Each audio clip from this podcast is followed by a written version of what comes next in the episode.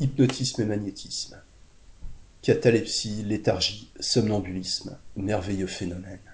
Chapitre 8. Crimes commis par l'influence des suggestions. Meurtre, faux témoignages, etc.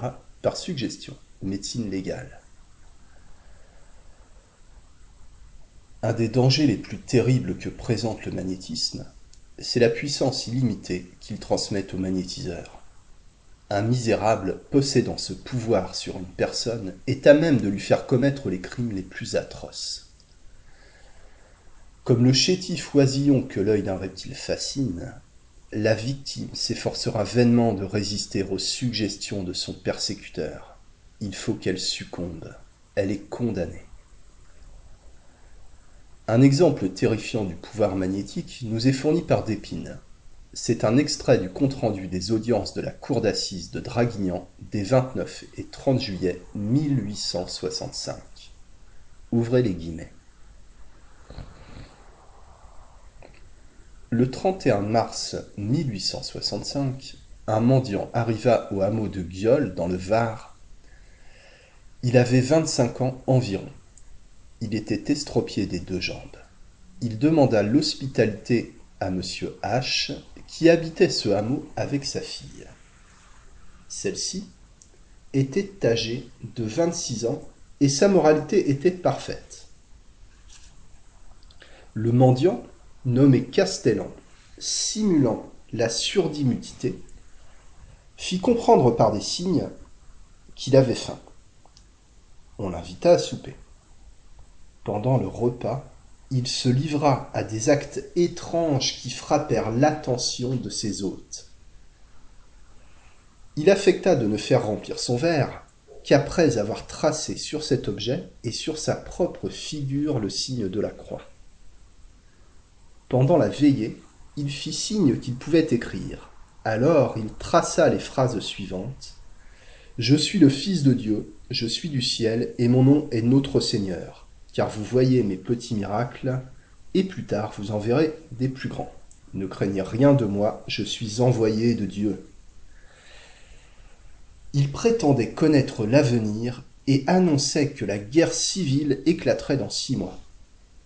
Ces actes absurdes impressionnèrent les habitants, et Joséphine H. en fut vivement émue. Elle se coucha habillée par crainte du mendiant. Ce dernier passa la nuit dans le grenier à foin, et le lendemain, après avoir déjeuné, il s'éloigna du hameau. Il revint bientôt, après s'être assuré que Joséphine resterait seule pendant toute la journée. Il la trouva occupée des soins du ménage et s'entretint pendant quelque temps avec elle à l'aide de signes. La matinée fut employée par Castellan à s'exercer sur cette fille à une sorte de fascination. Un témoin déclare que tandis qu'elle était penchée sur le foyer de la cheminée, Castellan, courbé sur elle, lui faisait avec la main, sur le dos, des gestes circulaires et des signes de croix. Pendant ce temps, elle avait les yeux hagards il l'avait mise en état de somnambulisme. À midi, ils se mirent à table ensemble. À peine le repas était-il commencé que Castellan fit un mouvement comme pour jeter quelque chose dans la cuillère de Joséphine. Aussitôt, la jeune fille s'évanouit. Castellan la prit, la porta sur son lit et se livra sur elle aux derniers outrages.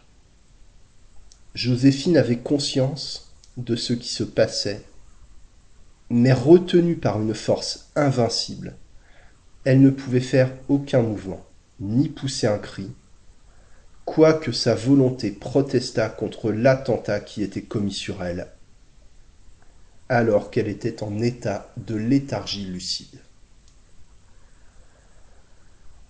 Revenue à elle, elle ne cessa pas d'être sous l'emprise de Castellan, et à quatre heures de l'après-midi, au moment où cet homme s'éloignait du hameau, la malheureuse, entraînée par une influence à laquelle elle cherchait en vain à résister, abandonnait la maison paternelle et suivait éperdue ce mendiant pour lequel elle n'éprouvait que de la peur et du dégoût.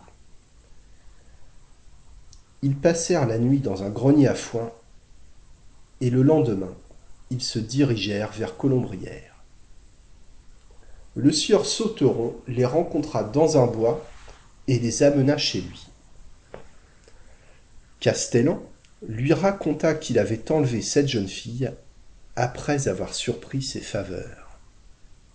Joséphine lui fit part aussi de son malheur en ajoutant que dans son désespoir, elle avait voulu se noyer. Le 3 avril, Castellan, suivi de cette jeune fille, s'arrêta chez le sœur Coudroyer, cultivateur. Joséphine ne cessait de se lamenter et de déplorer la malheureuse situation dans laquelle la retenait le pouvoir irrésistible de cet homme. Ayant peur des outrages dont elle craignait d'être encore l'objet, elle demanda à coucher dans une chambre voisine. Castellan s'approcha d'elle au moment où elle allait sortir, il la saisit sous les hanches et aussitôt elle s'évanouit. Puis, bien que d'après les déclarations des témoins elle fût comme morte, on la voit sur l'ordre de Castellan monter les marches de l'escalier, les compter puis rire convulsivement. Il fut constaté qu'elle était complètement insensible. Elle se trouvait alors en somnambulisme. Le lendemain, 4 avril, elle descendit dans un état qui ressemblait à la folie. Elle déraisonnait et refusait toute nourriture. Elle invoquait Dieu et la Vierge. Castellan, voulant donner une nouvelle preuve de son ascendant sur elle, lui ordonna de faire à genoux le tour de la chambre, et elle obéit.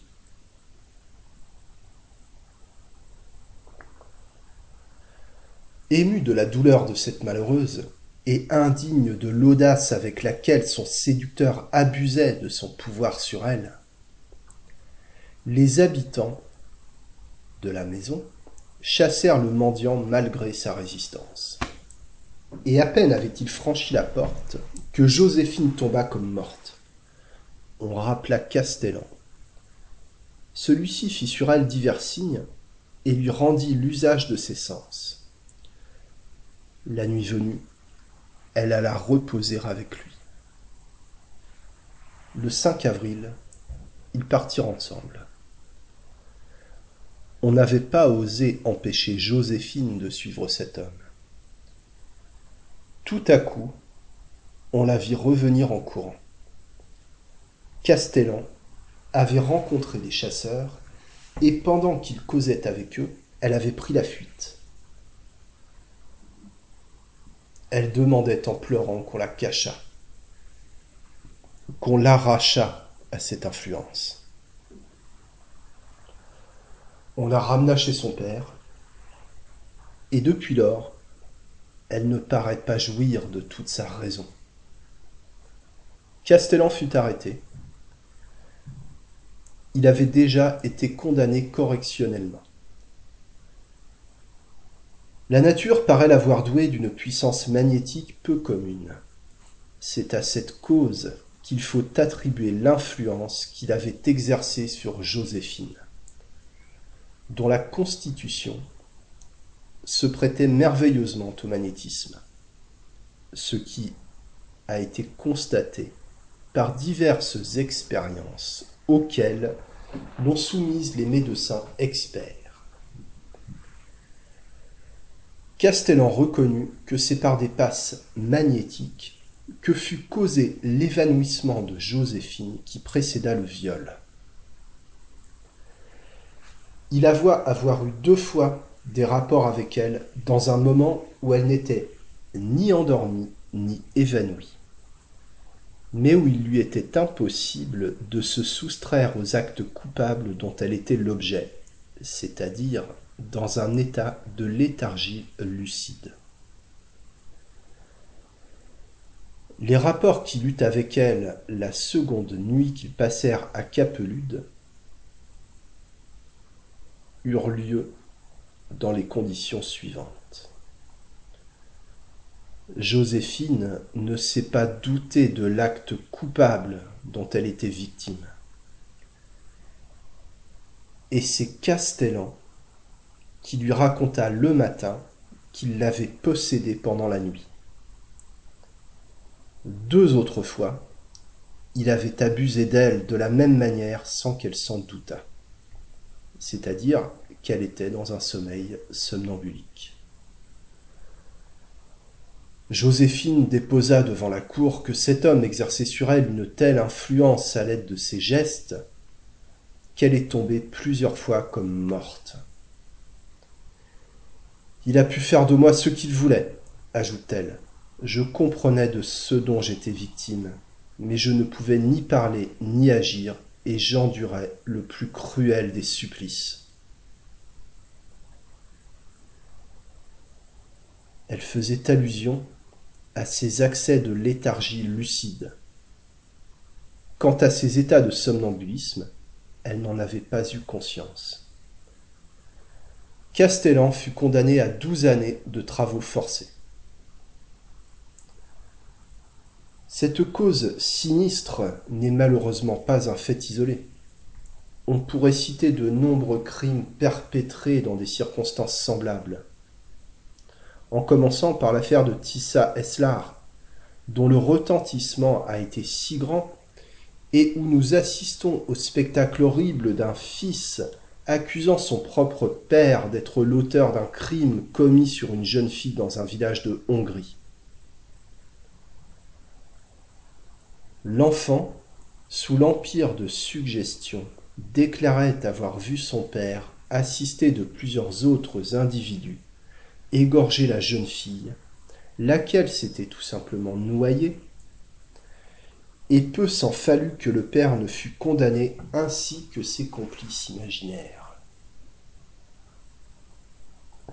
Monsieur Liégeois, par ses belles et consciencieuses observations, a démontré, au-delà de toute évidence, l'importance qu'ont les suggestions magnétiques pour la perpétration d'actes criminels et délictueux. Je dois m'accuser, dit-il, d'avoir essayé de faire tuer mon ami M. P, ancien magistrat, et cela en présence de M. le commissaire central de Nancy. Je m'étais muni d'un revolver et de quelques cartouches. Pour ôter l'idée d'un jeu pur et simple au sujet, mise en expérience, et que je pris au hasard parmi les six somnambules que je trouvais ce jour-là chez M. Liébeau, je chargeais un des coups du pistolet et je le tirais dans le jardin. Je rentrai ensuite,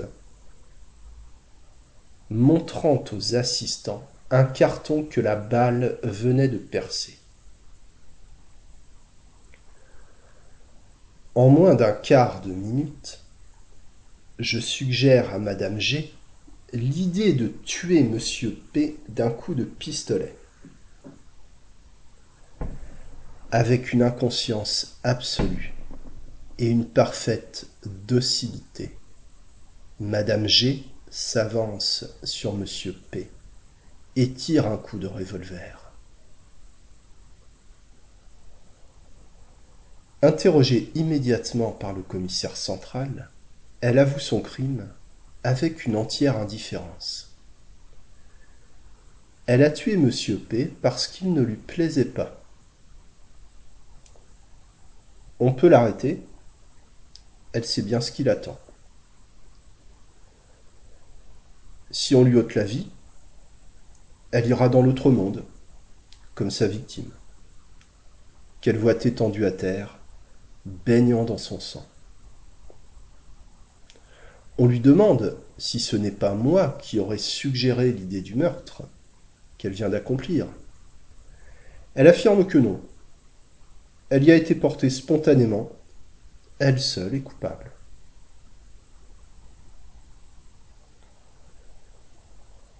Le même professeur suggéra à Madame T, dans le sommeil magnétique, de déclarer devant un magistrat qu'un malfaiteur s'était présenté chez elle, lui proposant de lui céder à vil prix six coupons d'obligation du trésor volés par lui.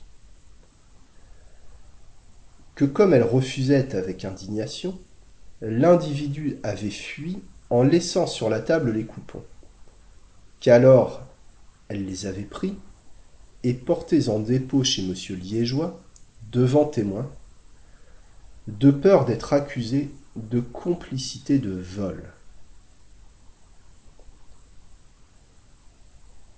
Pour les besoins de l'expérience, le docteur avait mis sur le meuble six coupons lui appartenant, et au réveil, l'halluciné vit le voleur imaginaire, dont elle crut recevoir et refuser les propositions coupables.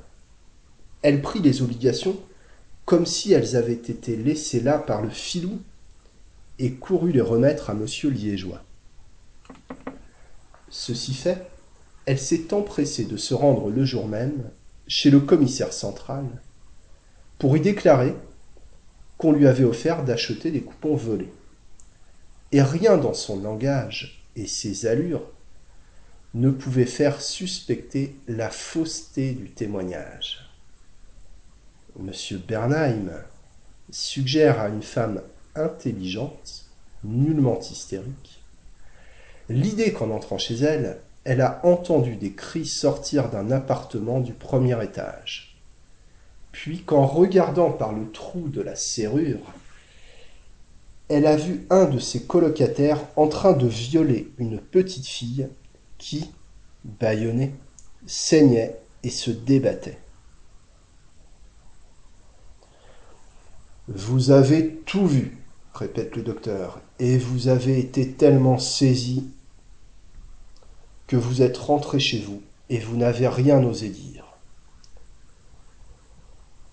Ceci, insiste-t-il, n'est ni un rêve ni une vision, mais la réalité, et vous devrez dire toute la vérité en justice si l'on faisait plus tard une enquête sur ce crime. C'est ce qu'elle fit trois jours après, devant un avocat jouant le rôle de juge d'instruction.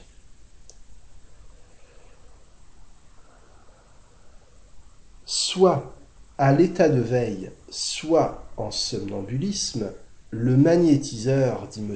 Liégeois, pourrait, par suggestion, se faire souscrire des quittances, des billets, des obligations de toute nature qui, tout imaginaire qu'en soit la cause, n'en serait pas moins valable.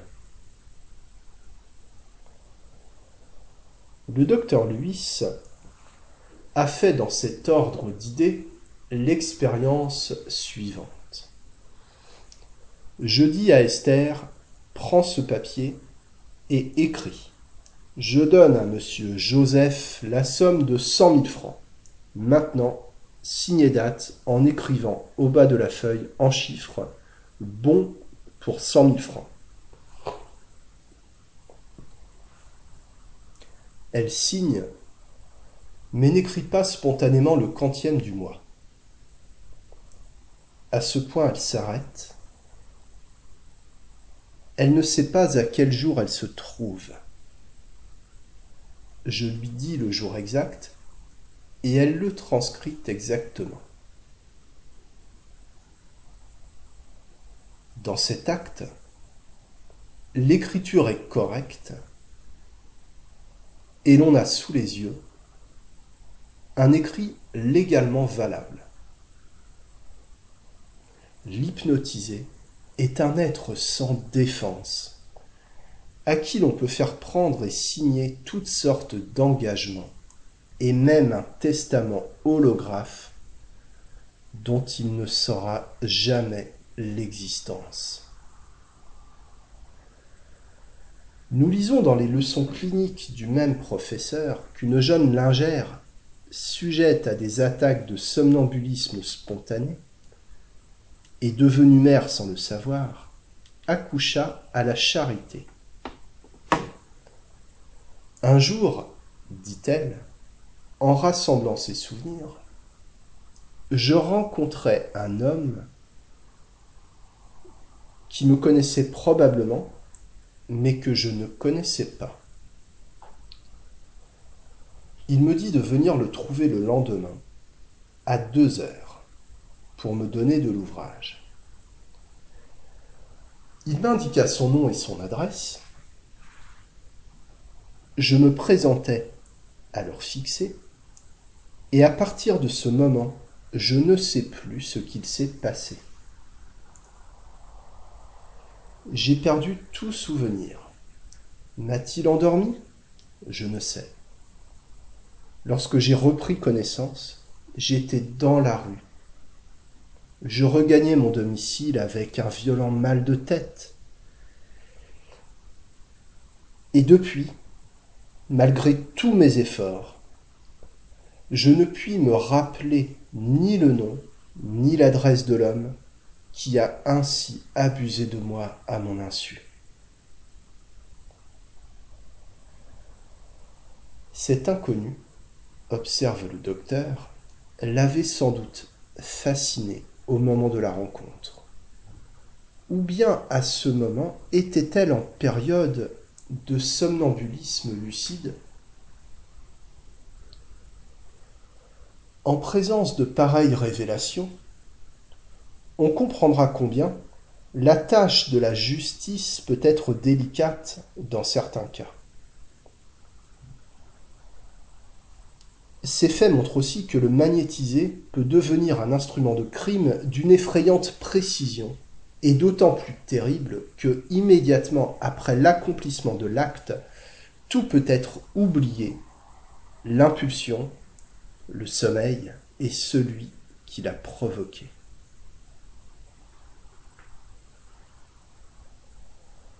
Si un magistrat a devant lui une personne inculpé ou témoin, dont il ignore les antécédents,